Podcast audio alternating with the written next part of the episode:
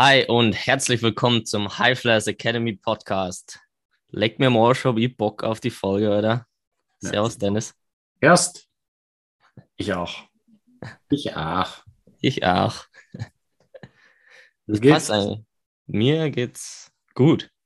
Gut, viel, viel im, im Wandel, würde ich es mal nennen. Und bei dir? Alles super. Ich bin konstant. Nichts im Wandel. Glaube ich nicht. Äh, ja, wieso der österreichische Dialekt passt. Und zwar haben wir ähm, gerade die Auslosung auch gemacht. Rein das. Äh, Dennis war lässige Zauberfee und hat gestoppt. Und ich habe mit meinem Stift die Namen aufgeschrieben und habe jetzt die zwei Gewinner erschrieben. Das Urleiwand heißt. Leiwand. Bist du Alter. Urleiwand. Ja. Wen hast du gezogen? Gezogen? Um Alex und den Max. Und in genau der Reihenfolge haben wir das Trikot, das unterschriebene Trikot, ihr habt es erraten, von Paul Zipser, geht nach Österreich. Und eins unserer, unserer geilen Squadboards geht zu Max. Wir werden das bei Instagram posten und ihr schreibt uns dann einfach an, schreibt uns die Adresse und dann bekommt ihr das zugeschickt. Herzlichen Glückwunsch. Herzlichen Glückwunsch. Hat nur, hat nur ein halbes Jahr gedauert mit dem, mit dem Trikot. Unwegsamkeiten. Aber äh, macht alles nichts, denn am Ende wird alles gut. Immer. Und wenn es noch nicht gut ist, ist es noch nicht das Ende. Ja? Damit beenden wir jetzt diese Podcast-Folge und wünschen euch einen schönen Tag. Ja. Nee, aber finde ich gut. Danke für den Reminder, denn das ist schon wichtig. Ja. Einfach immer weiter. Ja, und nicht aufhören. Erfolg kommt in Kurven. Du ja. brauchst auch ein Tal, um die Höhe erklimmen zu können. Ja. So ist es. So. Jonas, was haben wir heute als Thema? Aha, wir haben ein geiles Thema. Ähm, und zwar sprechen wir über Rotation bzw. Antirotation. Und zwar geht es ja erstmal darum, okay, wieso, was ist es und wieso brauchen wir das?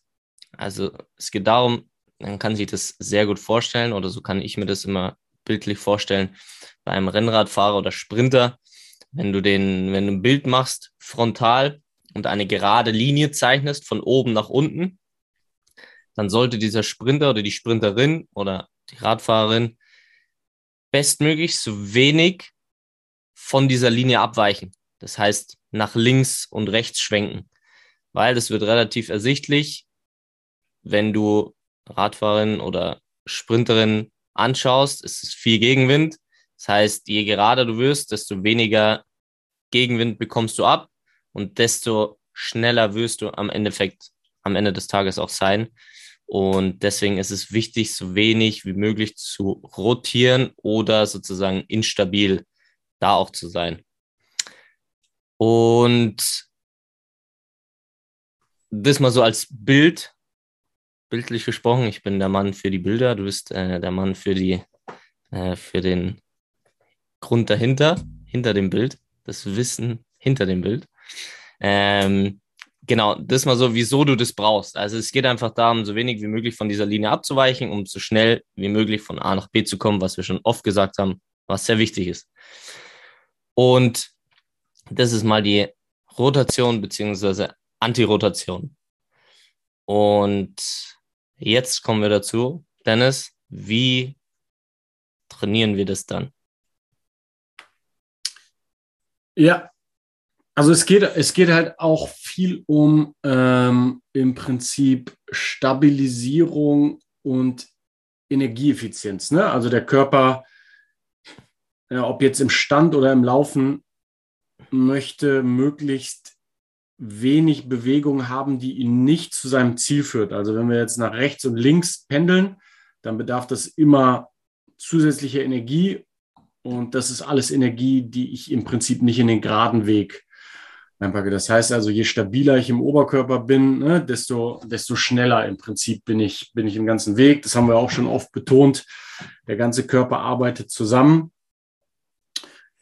Ähm, Genau, das heißt, wir brauchen eine gewisse Stabilität im Oberkörper und was man jetzt oft sieht, ähm, sind so Antirotationsübungen, wo man jetzt sagen würde, vielleicht man müsste jetzt einen Reiz auf die eine Seite des Körpers geben, um auf der anderen Seite diesen Reiz auszugleichen. Der Klassiker wäre jetzt sowas wie kniendes Rudern am Kabelzug, sag ich mal. Also du hast eine einarmige Bewegung, wenn, sich, wenn man sich das vorstellt. Man hat dieses D-Handle in der Hand und macht jetzt ein, eine Ruderbewegung. Das heißt, man zieht den Ellenbogen nah am Körper vorbei und zieht sozusagen ähm, den Daumen in die Achsel, ja, und dann geht man das Ganze wieder zurück.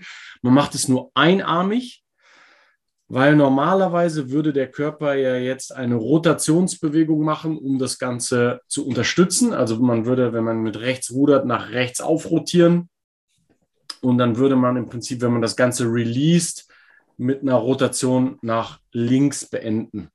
Also der Körper äh, macht diese ganze Bewegung mit. Und wenn ich jetzt als Aufgabe gebe, körperlich dagegen zu arbeiten, dann ist es im Prinzip diese Antirotation. Also das heißt, ich ziehe und gebe jetzt als Coaching Cue, bleib aber gerade dabei, stabilisiere deinen Core, damit du nicht rotierst. Das wäre diese Antirotation. Das ist das, was man oft sieht. Darauf bezieht sich äh, auch unser Mythos, den wir heute später noch, noch äh, anhängen, das einarmige Bankdrücken.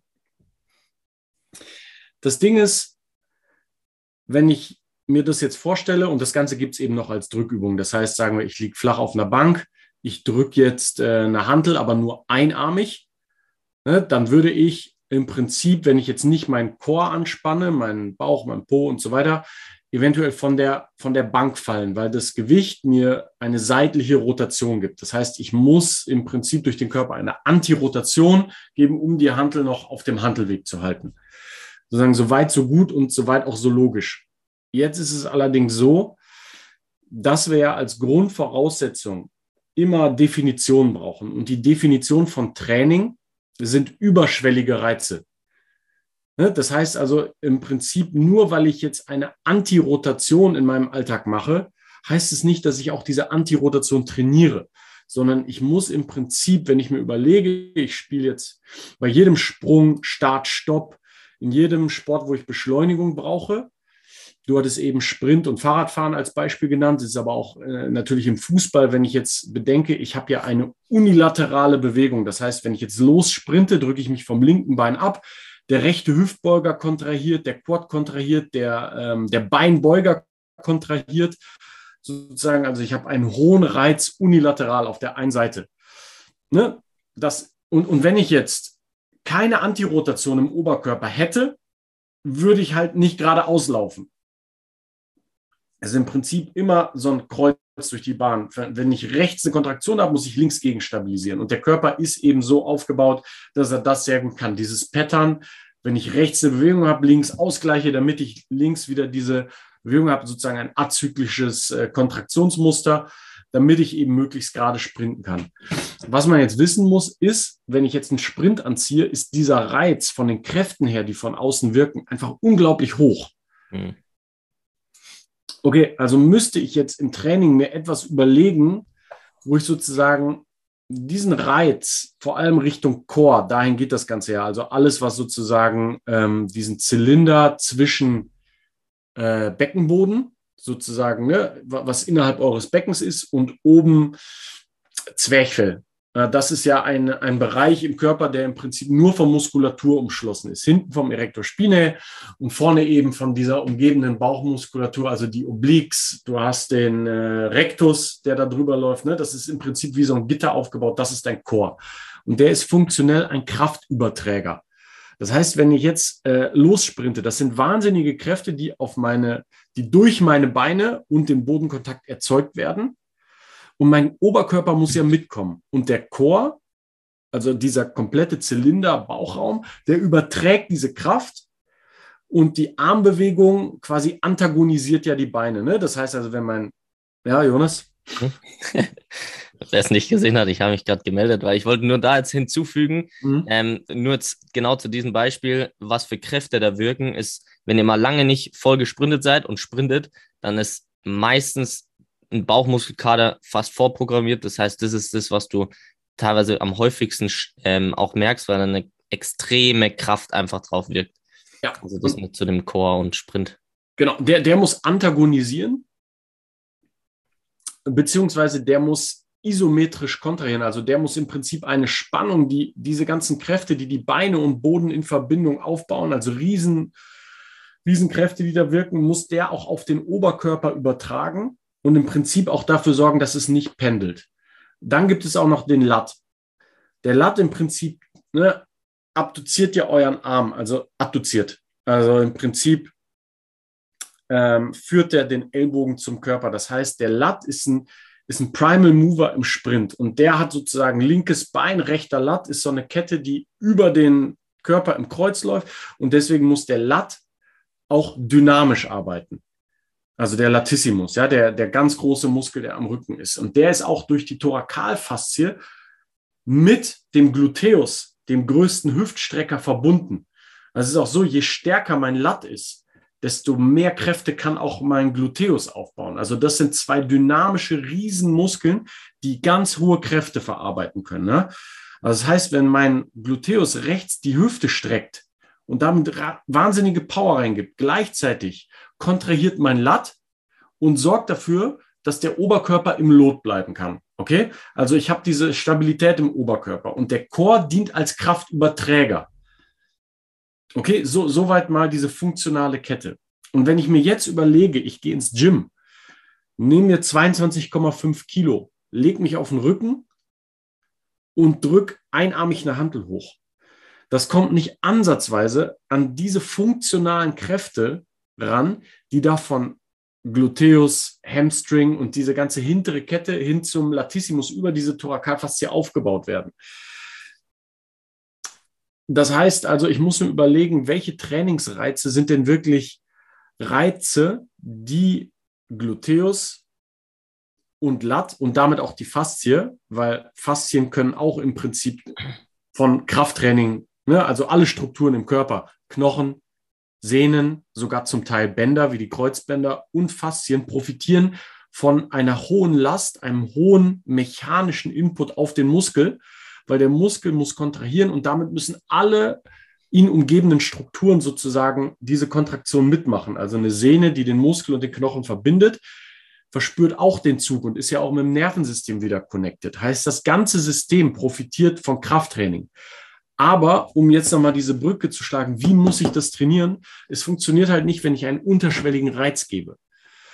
Und wenn ich mir jetzt überlege, wir hatten letzte Folge, hört euch die nochmal an.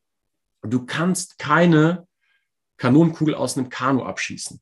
Das heißt, wenn ich mir jetzt durch einseitige Belastung im Training eine instabile Basis baue, dann nehme ich mir die Möglichkeit, einen hohen Trainingsreiz zu applizieren, der mein ganzes System darauf vorbereitet, diese hohen Kräfte auf dem Court, auf dem Fußballplatz, auf, dem, auf der Sprintbahn ähm, zu übertragen. Okay, ich brauche hohe Trainingsreize, wenn ich mein Nervensystem, wenn ich Sehnen, wenn ich Muskeln auf so hohe Kräfte vorbereiten will.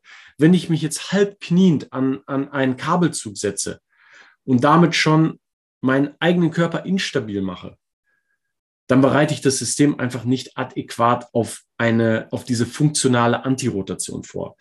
das heißt, was ist es jetzt? Ich muss eigentlich sowas wie schwere Klimmzüge, Basics, ne, um den Lat zu trainieren. Das heißt, mit relevantem Gewicht, das ist sowas wie halbes Körpergewicht, ist für uns so eine Benchmark. Wenn du 100 Kilo wiegst, 50 Kilo im Klimmzug hochzuziehen, du hast ein, ein besser innervierten Lat und dieser Lat wird besser darauf vorbereitet sein, Kräfte beim Sprint oder bei Beschleunigung zu antagonisieren. Und du brauchst eine, eine Kniebeuge, du brauchst sowas wie anderthalbfaches Körpergewicht in der Kniebeuge, damit Gluteus, Hamstrings, Quads, Thorakalfaszie, äh, sakrolumbales Band, was im Prinzip darum läuft, solche Kräfte wie in der Kniebeuge wirken, auch wieder auf die Bahn. Das heißt, am Ende, wir brauchen die Basics und wir brauchen einen hohen Load im Training, um Antirotation zu machen. Dabei kommt es weniger darauf an, unilateral zu arbeiten. Ich verstehe die Logik dahinter, aber am Ende macht es dann doch wieder keinen Sinn. Ja, danke. Sehr, sehr gut einfach wieder erklären. Und, das, und da geht es auch darum, was willst du trainieren? Ja. Und wir haben ja schon immer die strukturelle Balance und sowas angesprochen. Wenn jetzt zum Beispiel dein oberer Rücken zu schwach ist, dann hat es natürlich da die Vorteile, dass man den zuerst stärkt. Wenn Ober- und äh, Verhältnis von Oberkörper zu Unterkörper einfach nicht passt, dann äh, hat es natürlich auch Priorität. Aber wenn es jetzt eben da, darum geht, wie trainiere ich diese Rotation, Antirotation perfekt, genauso wie du es erklärt hast, auch die Funktion, wie das noch mal mehr zusammenhängt, dafür ist halt einfach ein Klimmzug die Go-To-Übung und schwer, schwere Klimmzüge.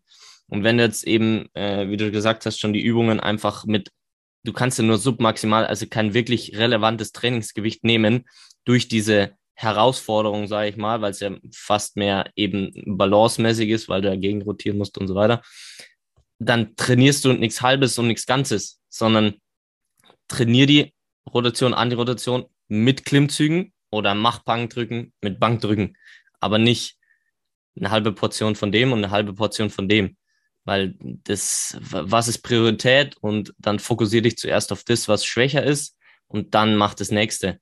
Und äh, ja, sonst verwässerst du das einfach und so hast du wirklich Fokus, schwere Klimmzüge, starker Lat. Und da reden wir jetzt nicht von Hypertrophie, dass du irgendwelche Englischflügel bekommst, ähm, sondern um wirklich einen funktionellen, funktionelle Hypertrophie oder einfach um einen starken Lat, weil das, wie du gesagt hast, mit dem Nervensystem und die Kräfte, die da wirken, da ist nicht wichtig, dass er breit ist, sondern stark. 100 Prozent. Wie Sven Knippals in der, in der Folge, wer die noch nicht gehört hat, das ist auf jeden Fall auch ein, ein Muss. Ich weiß gar nicht mehr, ich glaube, erzählt von Dennis Yilmaz, kann das sein? Der, wo sie ihn, äh, der relativ oft Wadenprobleme, glaube ich, oder Hamstring, auf jeden Fall muskuläre Probleme hat. Und dann haben sie ihn strukturell assessed, was auch erst ab einem gewissen Kraftniveau Sinn macht. Ja? Also ich brauche jetzt nicht bei jemandem, der 40 Kilo auf der Bank drückt und einen Klimmzug kann, anfangen mit struktureller Balance, sondern da ist es einfach, du, du, wirst, egal was du machst, stärker werden, aber du musst stärker werden. Und, und da bei Dennis Yilmaz, der ein Sprinter auf Top-Niveau ist, reden wir schon, wenn ich mich richtig erinnere, 180 Kniebeuge. Kann das sein?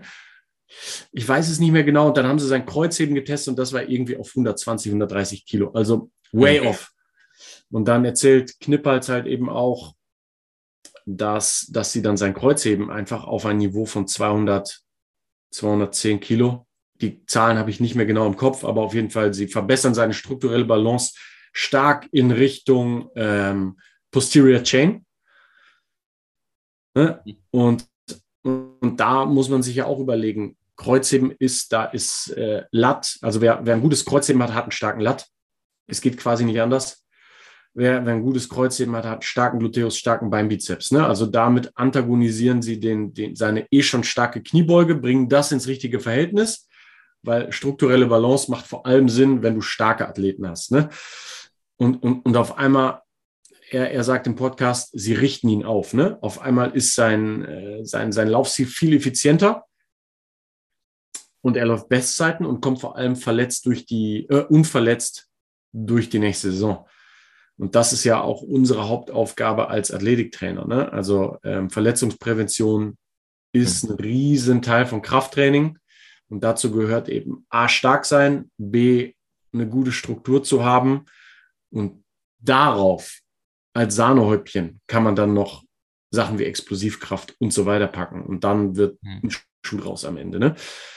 Ja, ja, und, und das, und das würde ich nochmal dick fett highlighten, weil ich glaube, das ist vielen gar nicht bewusst, ähm, ist diese Verletzungsfreiheit, was du den Spielern oder Spielern einfach damit schenkst, was eigentlich, was du wirklich machst. Du schenkst denen ja Zeit für Entwicklung, du schenkst denen Lebensqualität, du schenkst denen Gesundheit und das ist das, was vieles unter den Tisch kehren. Ja, sind halt verletzungsfrei.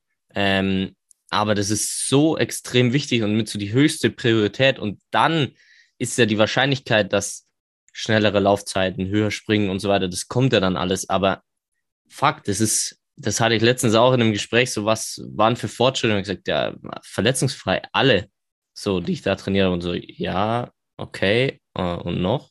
Ich sage, ja, ey, Spieler und Spielerinnen, die durchgehend performen können, durchgehend trainieren können, wie wird sich das in Jahren auszahlen? Also, ja.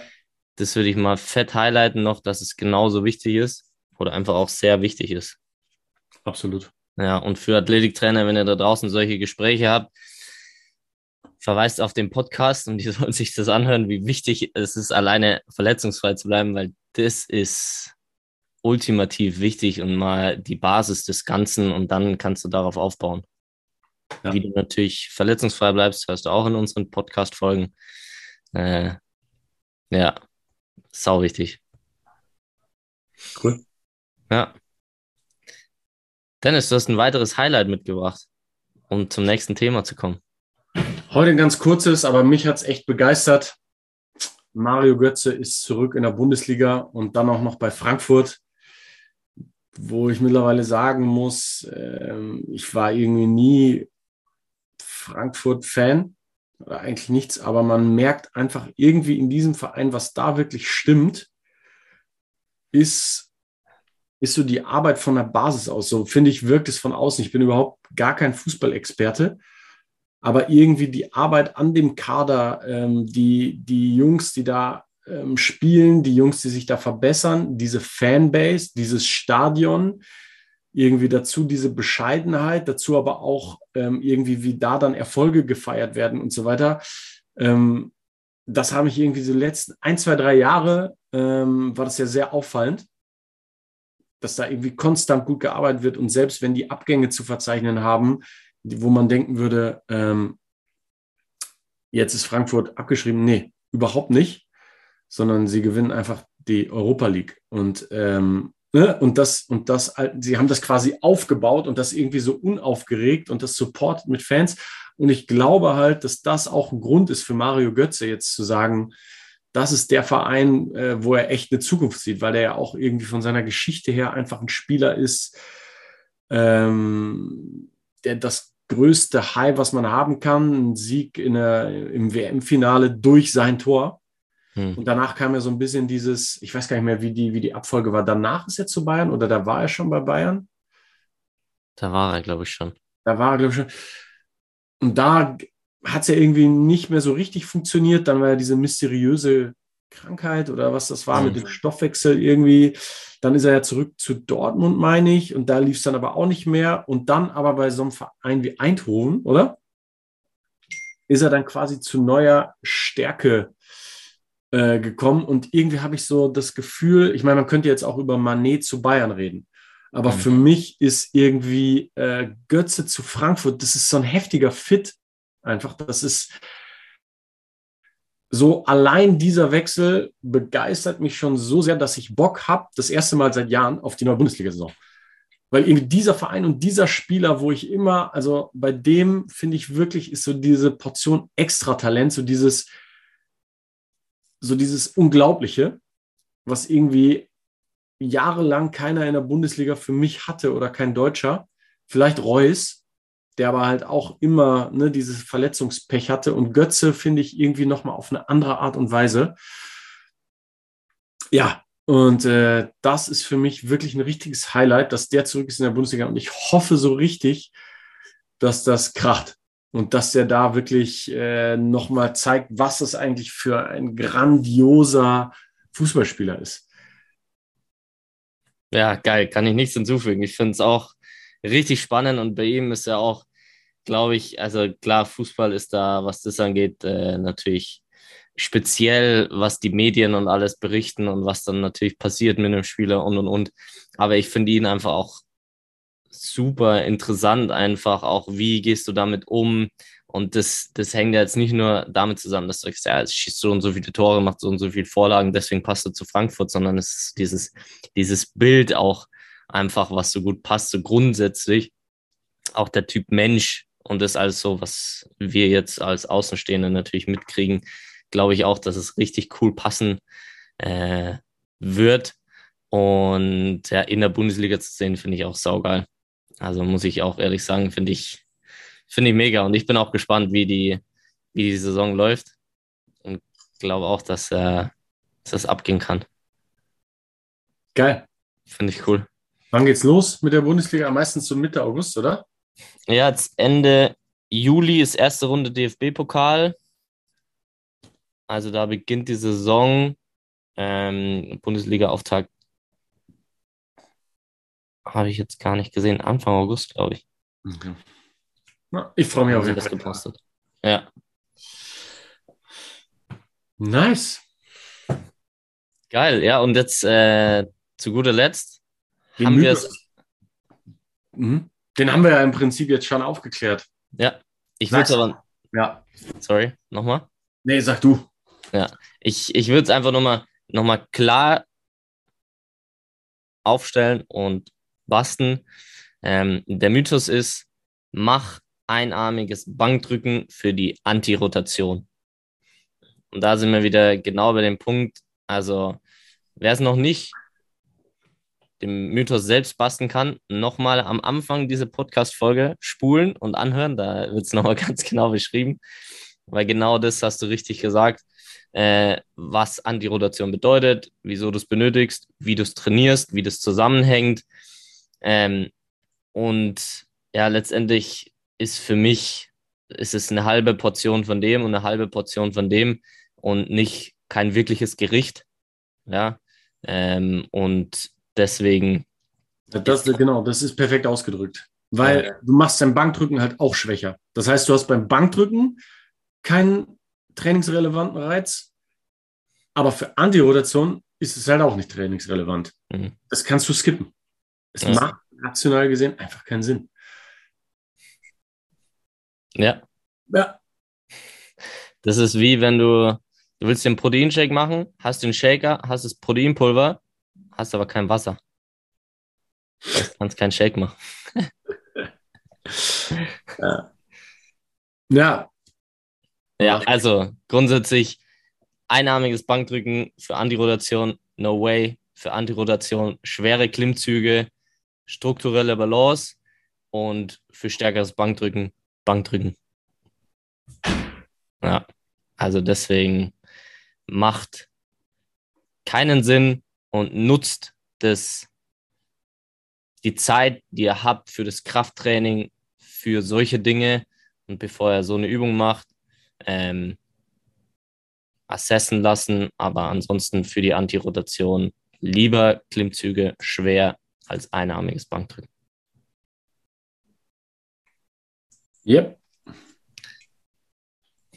Nice. Fertig, oder? Fertig. Fertig. Das war super.